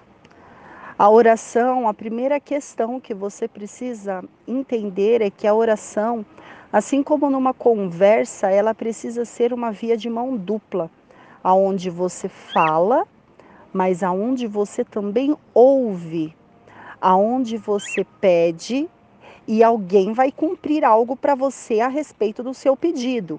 Mas quando esse alguém pede para você, você também precisa cumprir com os pré-requisitos do pedido daquela outra pessoa. Assim é a oração. A oração você estabelece diante de Deus, você é o seu particular, a sua intimidade, ela não tem uma regra. Você conversa com Deus, você coloca para Deus as suas necessidades e aquilo que Ele pode fazer dentro dessas necessidades, você coloca o seu pedido de oração ali. No entanto, a, a questão é que todas as vezes que você falar, você vai ter que aprender a ouvir. E para você ouvir, você vai ouvir em primeiro lugar através da palavra de Deus. Porque todo treinamento para se ouvir a voz de Deus, de Jesus, do Espírito Santo, começa com a palavra. Todo treinamento começa com a palavra. Depois vem através das pregações. Depois vem através de um mover natural de alguma questão, uma pessoa que você conversa, alguém fala com você. Depois, através de você, lá dentro do seu interior. Ah, mas isso pode acontecer ao contrário? Claro que pode. Claro que pode. De repente você não tem o hábito de ler a palavra, mas Deus ele tem falado com você através da pregação de, de, de pastores é, da, da igreja que você vai. Então, de repente, Deus ele já está falando com você também através de uma pessoa que você encontra, que você conversa, através desse áudio que você recebe, Deus já está falando com você. De repente, Deus já está falando no seu interior só que você não se deu conta disso. Então, para que você tenha claro essa voz, Você precisa da palavra, que é a Bíblia, dessa leitura, desse aprofundar. Por quê? Porque é somente através da palavra que você cria o hábito de conhecer a Deus, conhecer a Jesus Cristo, conhecer o Espírito Santo e se fortalecer. Mesmo ele já falando com você. Porque Deus ele fala com você, Jesus ele fala com você de inúmeras formas. Mas quando você é, se depara com a informação, poxa, Deus está falando comigo. Então você precisa começar a entender que um diálogo, ele não é um monólogo. Portanto, a oração ela não é um monólogo. Quando você cai a ficha de que, poxa, Deus está falando comigo, você transforma o nível da oração. Você começa a orar e esperar resposta. Mas do mesmo nível que você pede, o Pai também te pede. No mesmo nível que você coloca, se coloca diante da presença dele, ele se coloca diante de você e faz os pedidos para você cumprir em relação a ele. Sabe contrato? Um contrato é quando ambas as partes firmam um documento e elas têm que cumprir as regras daquele documento. A grande parte aqui no grupo das pessoas são casadas. Quando se casa, existe uma aliança, né, a qual você, né, tem com com o seu marido. E dentro daquele princípio, daquela aliança, é necessário uma comunicação. E é exatamente isso. Por quê? Porque a palavra de Deus, o tempo todo, ela nos remete a Deus em relação a um casamento. E quando nós chegamos a entender o que é casamento e a intimidade com Deus, nós começamos a perceber: bom, Deus ele tem que gostar das coisas que eu gosto. Maravilha. E nós? Nós temos que gostar das coisas que Deus gosta. Gostar das coisas que Deus gosta é um pouco complicado. A primeira coisa que Deus gosta da palavra dele. A primeira coisa que nós temos que buscar, já que nós temos tanto interesse no Pai, a palavra, a Bíblia. Porque é a Bíblia que vai transformar o nosso interior. É a Bíblia? Sim, a leitura dessa Bíblia, a meditação dela. Por quê? Porque Jesus é o Verbo. E o Verbo estava com Deus no início. Porque o Espírito Santo é aquele que nos instrui. Então a, a Bíblia ela deixa de ser letra. Ela deixa de ser um, um apanhado de textos escritos e passa a ter vida quando você lê com os olhos da meditação, do examinar as escrituras para saber o que nela contém palavras de vida eterna dita pelo próprio Jesus. Então é muito importante que haja um diálogo e não um monólogo. As orações que você vê formalizadas, por exemplo, a oração que vai ser feita daqui a pouquinho, é uma oração formalizada, é uma oração que ela ela tem um objetivo, ela tem um objetivo, ela vai num formato de monólogo, mas ela não está num monólogo. Por que, que a oração da pregação ela não está no monólogo? Porque eu vou orar ao Pai, certo? Vou orar ao Pai em relação a você em relação a mim. No entanto, o que, que vai vir logo em seguida? A pregação da palavra. Ou seja, se nós fizermos uma oração e o Pai está recebendo essa oração e agora chegou o momento da palavra, significa que é o momento do Pai falar conosco, para que nós possamos aprender. Então, esse é o melhor treinamento que você pode ter na sua vida e no seu dia a dia. Quando você ora a Deus uma questão e depois você vai lá e lê a palavra. Experimenta fazer isso no seu dia a dia. Antes de você ler a palavra, ora. Ora aquele, a, a, sua necessidade, ora aquele seu pedido, ora aquilo que você quer que o Pai ele esteja respondendo para você. Aí sim você vai para a palavra. Você vai ver a transformação de Deus acontecendo ali sobre a sua vida vai ser muito interessante para você e depois você ainda pode testemunhar sobre isso. Vamos orar. Senhor, meu Deus e meu Pai, muito obrigada pela tua palavra. Obrigada porque o Senhor já inicia esse momento querendo falar conosco e nos ensinar e nos instruir, nos, nos colocar é, diretrizes ao longo da nossa jornada. Senhor, que este grupo possa entender que sem a palavra a oração só vira um monólogo, mas quando tem a palavra, quando tem a pausa, quando se para para ouvir, nós conseguimos ouvir a sua direção. Muito obrigada, Senhor. Obrigada porque o Senhor é perfeito, magnífico em poder. Fala conosco, continua falando conosco, em nome do Senhor Jesus Cristo. Amém? João capítulo 1, versículo 1. No princípio era o Verbo, e o Verbo estava com Deus, e o Verbo era Deus.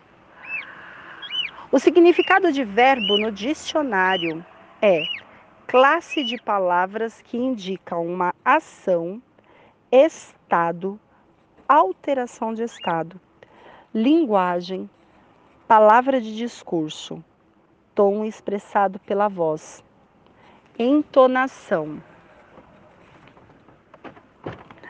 Demonstração do pensamento por palavra. Amém?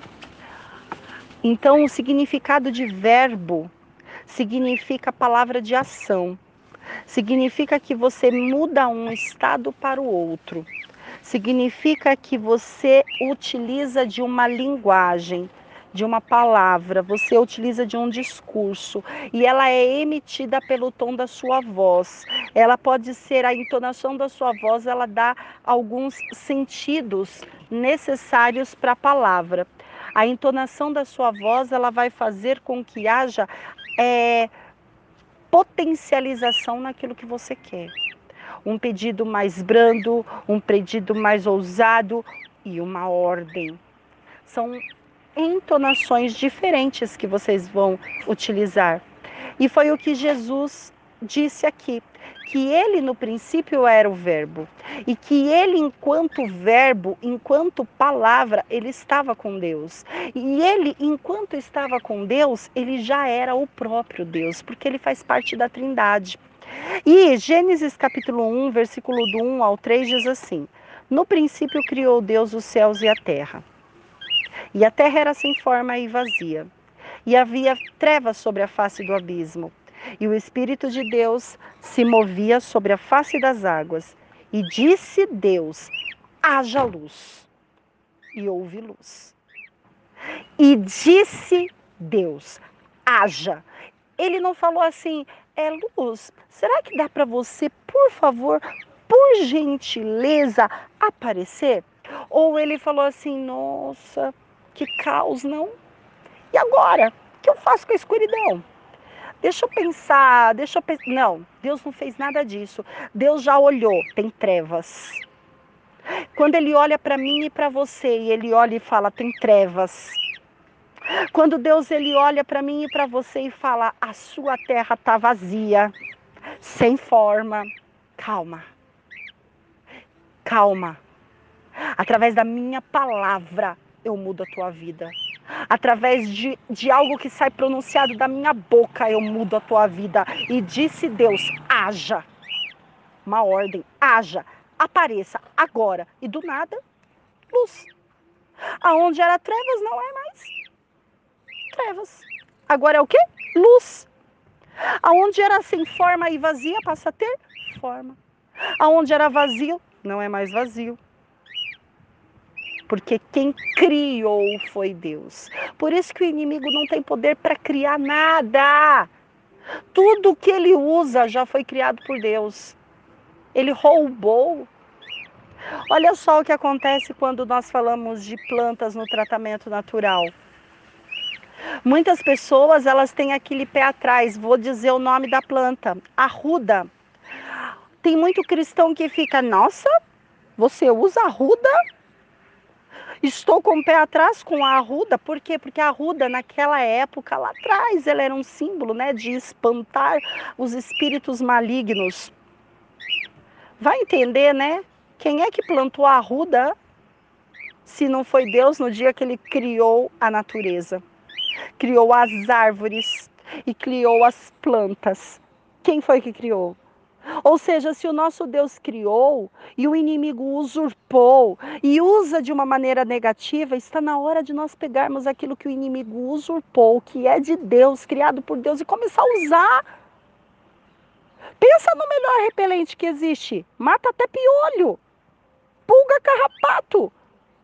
Faz lá um, um, uma mistura para você ver. Desde um ambiente cheiroso. Ah, mas eu não gosto desse cheiro. Ah, mas essa explicação também eu posso te dar. Nem toda planta a gente gosta do cheiro. Mas a gente não tem que usar ela porque gosta ou não. Nós temos que usar ela pelos benefícios que elas nos trazem. Tudo por causa do quê? De uma palavra. Tudo por causa de uma palavra. E o que, que é a palavra? É o verbo. E o verbo é quem? Jesus. E o verbo, quando emitido, saindo da nossa boca, ele se transforma em haja. Olha que lindo. Quando Deus solta o verbo, quando Deus solta a palavra e diz haja, a luz apareceu. Sabe por quê? Porque Jesus é o verbo de ação. Jesus é o verbo que faz.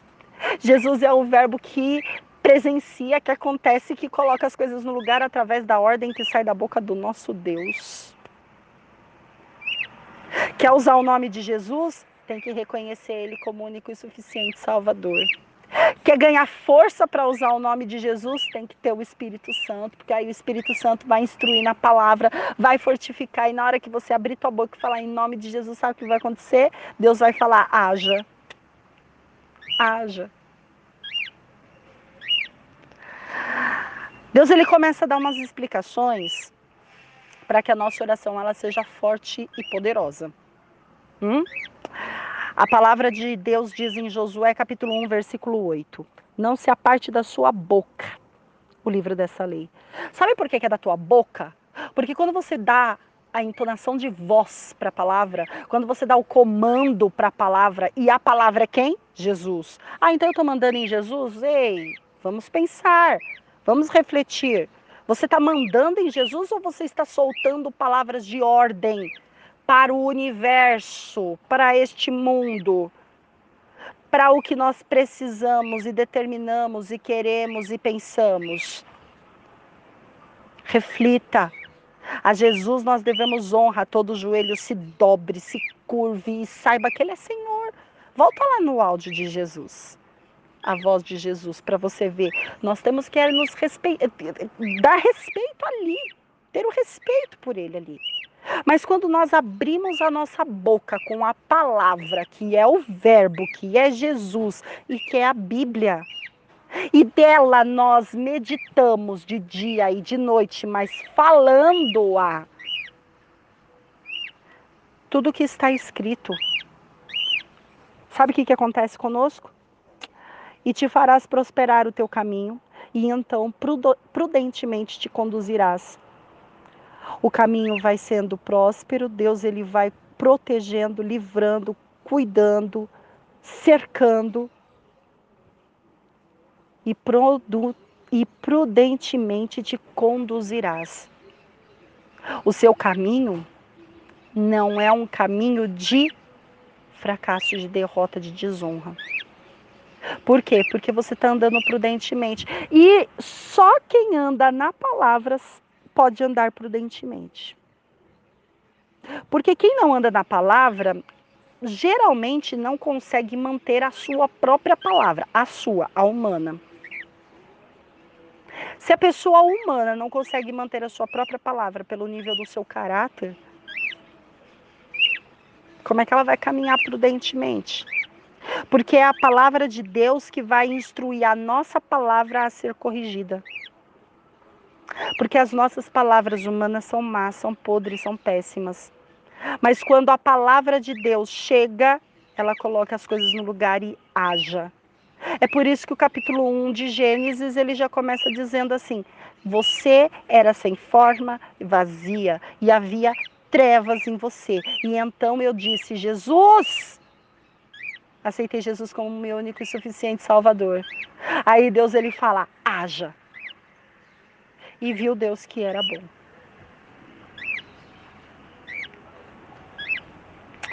Salmos capítulo 1, versículo 2.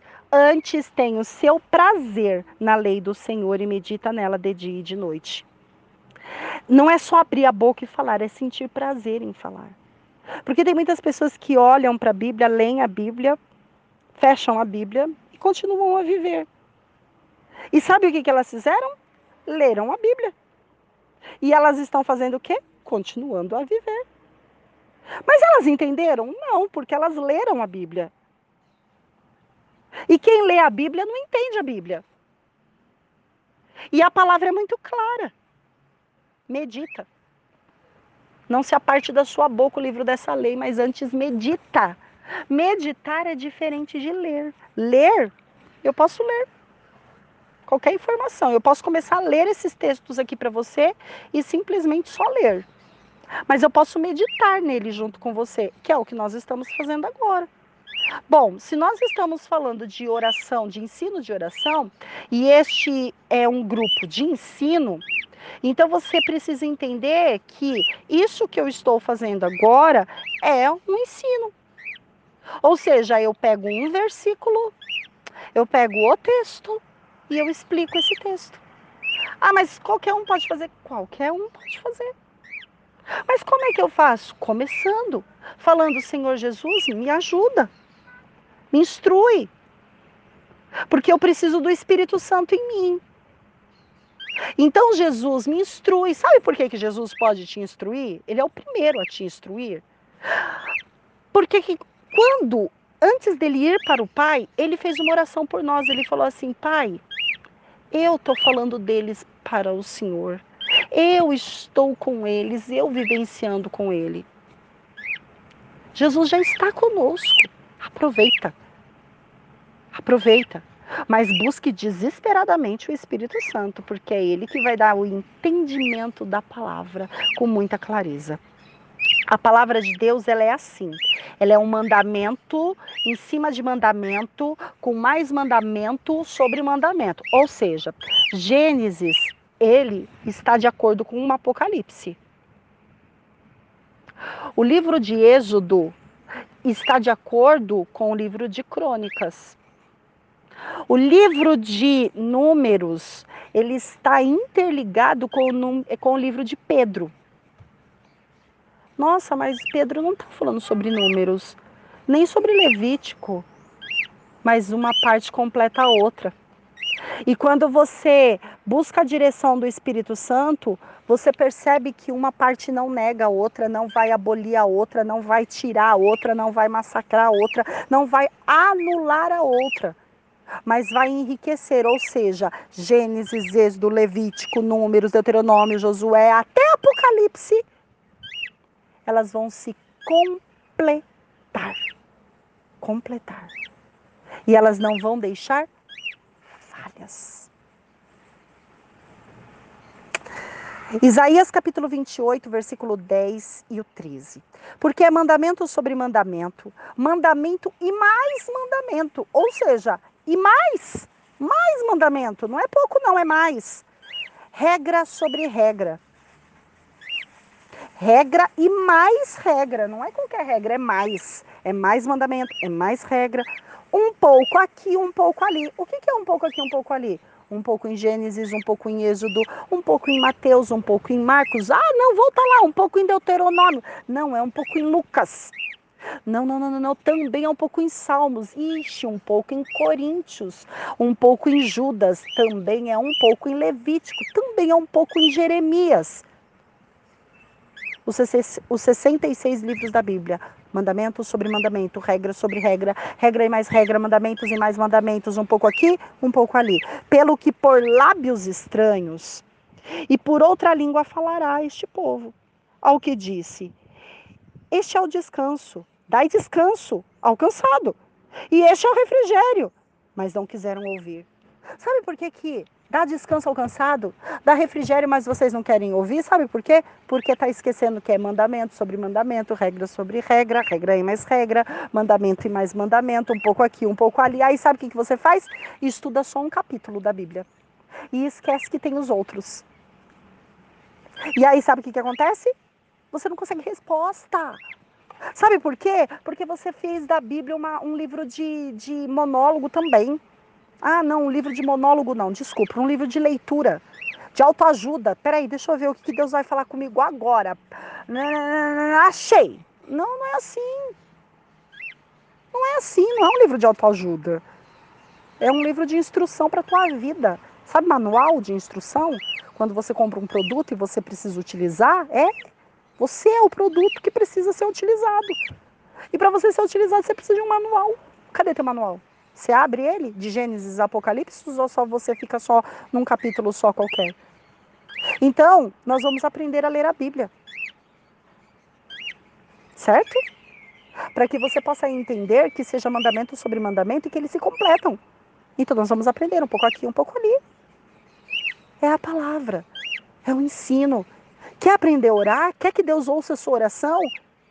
Faça a sua parte. Ah, como assim fazer a minha parte? A sua parte é obedecer a Ele ouvir a Ele. Como é que você vai saber quem é que Jesus está falando? Como é que Jesus está falando? Como é que Deus está falando? Como é que o Espírito Santo está falando? Se você não para para ouvir, você nem conhece a voz dele. Você nem sabe o que ele diz, o que, que ele gosta. O que, que Deus gosta? O que, que Jesus gosta? Faz aí uma lista do que, que Deus gosta. Faz agora uma lista do que, que Jesus gosta. Faz uma lista agora do que, que o Espírito Santo gosta. Agora faz uma lista do que eles não gostam. Consegue? Você só vai conseguir se você souber a palavra, porque pelo achismo é muito fácil, né? Deus não gosta disso, Deus não gosta daquilo, Deus não gosta. É muito fácil. Muito fácil falar, Deus não gosta do que você está fazendo. Tá, se Deus não gosta do que eu estou fazendo, mostra na palavra que ele não está gostando. É na palavra que eu quero ver. Olha, Deus não quer que você faça tal coisa. Tá bom, Deus não quer que eu faça tal coisa, me mostra na palavra. Você sabe a palavra? Assim, pois, a palavra do Senhor lhe será mandamento sobre mandamento. Ó, escuta bem. Assim, a palavra do Senhor. E quem é a nossa palavra? Jesus, porque ele é o verbo que estava no princípio. E ele é um verbo de ação que ele é a palavra, certo? Então, assim, a palavra do Senhor lhe será de mandamento sobre mandamento.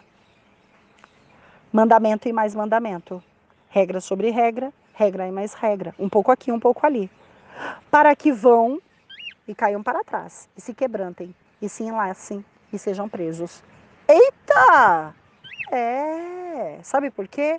Porque na hora que a gente entende, a gente se solta.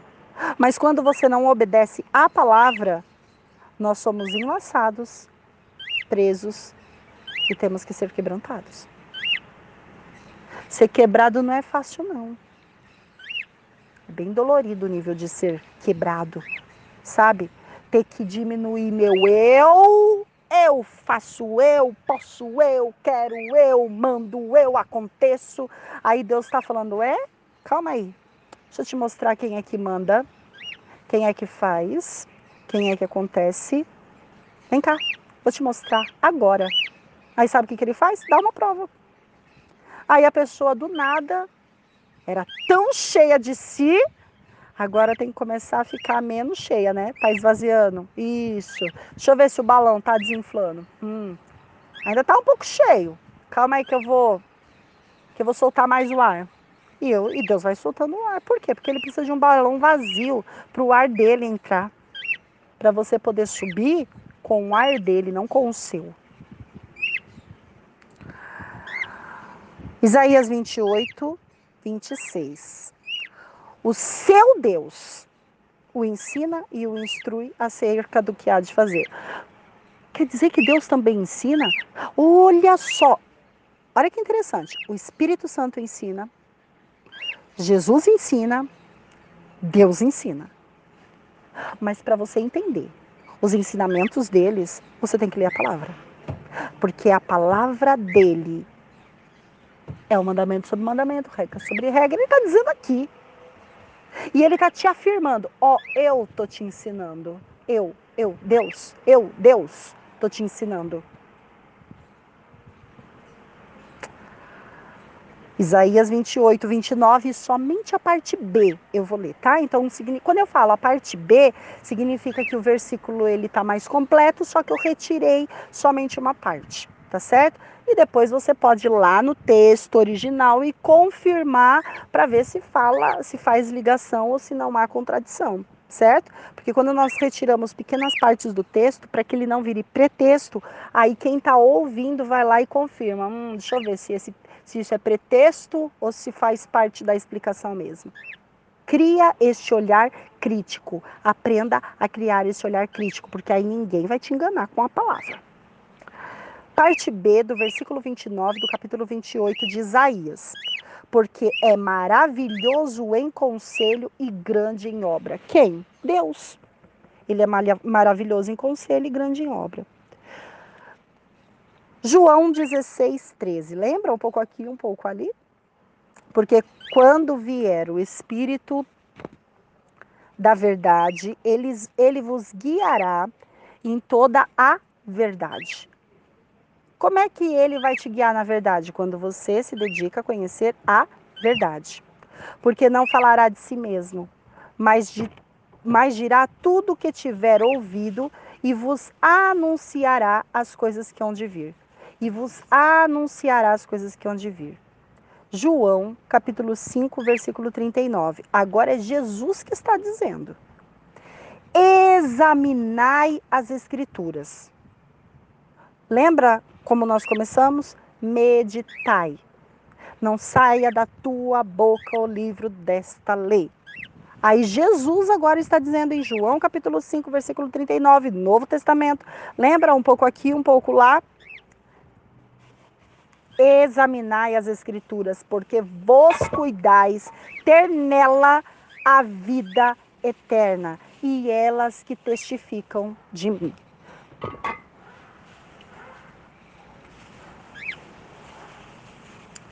Significado da palavra examinar: ponderar, observar, analisar atentamente, minuciosamente, examinar um negócio, ou seja, observar mais de perto. É como se tivesse uma lupa, né? Você aproxima aquela lupa e você é, consegue entender, entender melhor. João capítulo 5, versículo 24. Na verdade, na verdade vos digo que quem ouve a minha palavra e crê naquele que me enviou, tem a vida eterna e não entrará em condenação, mas passou da morte para a vida. Na verdade, na verdade vos digo que quem ouve a minha palavra, ah, então quer dizer que não é só para ler, a partir do momento que eu examino e medito, ela fala comigo. E se ela fala comigo, eu ouço a palavra. Exatamente. E como é que você ouve a palavra? Quando ela não se aparta da tua boca. Porque na hora que você começa a pronunciar, o seu ouvido começa a ouvir aquilo que você está falando. E isso vai gerar o que em você? Vai te gerar a vida eterna. Porque em você não vai entrar condenação e você passa da morte para a vida. Entende? Isso é muito importante para você e para mim. Que a partir deste momento nós possamos entender que para nossa oração ser ouvida e respondida pelo Senhor, não pode ser um monólogo. Nós temos que falar e esperar, ouvir atentamente. Deus vai falar e nós vamos entender aquilo que Ele está falando. A partir do momento que você pede, Deus também pede. Se você quer que ele cumpra, cumpra o que ele deseja também. E nós vamos continuar nesses estudos para que Deus ele possa abençoar a sua vida em nome do Senhor Jesus Cristo. Amém? Que Deus ele possa te abençoar, que o grande amor de Deus o Pai estenda sua mão, a graça redentora e salvadora e a comunhão santíssima do Santo Espírito de Deus esteja com você e com você que a Igreja de Cristo permaneça, não só hoje, mas para todo sempre. Em nome de Jesus. Amém.